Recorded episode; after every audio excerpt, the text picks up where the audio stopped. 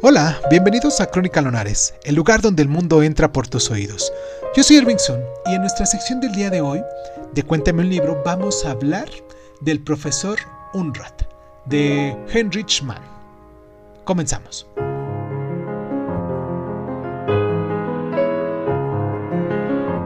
Hermano mayor del gran escritor Thomas Mann, Heinrich fue también un novelista y un ensayista igualmente prolífico, aunque se distingue de su hermano en una dedicación a los temas políticos más que a los estéticos.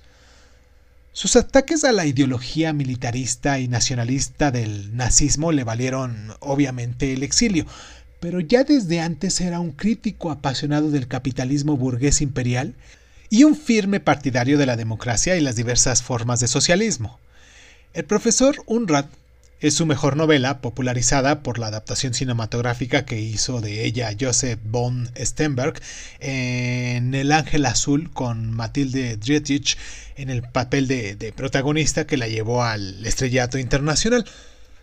Ahora bien, el personaje que le da título a la novela es un maestro autoritario, reprimido e inadaptado socialmente que se enamora de una joven bailarina llamada Rosa Froschlich, y tras un encuentro arbitrario, el profesor Ulrich se ve atraído irremediablemente por los encantos de Rosa y decide que ningún otro tenga nada que ver con ella en adelante.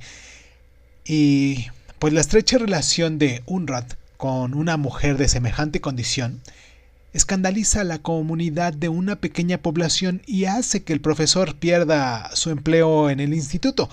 Pero él sigue imperturbable y con la ayuda de Rosa se reinventa a sí mismo como jugador de un mundo de la alta sociedad.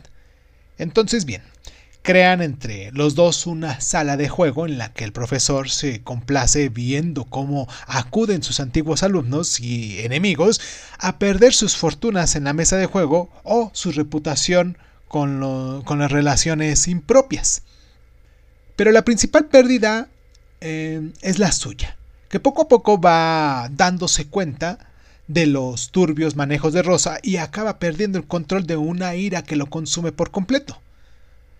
Esta novela es un examen fascinante de los valores sociales de una Alemania imperialista y de la fuerza del deseo para transformar y llegar incluso a controlar a hombres de voluntad de hierro. La muerte lenta de Unrat a manos de una de las grandes mujeres fatales de la literatura es una historia tan cautivadora como aleccionante.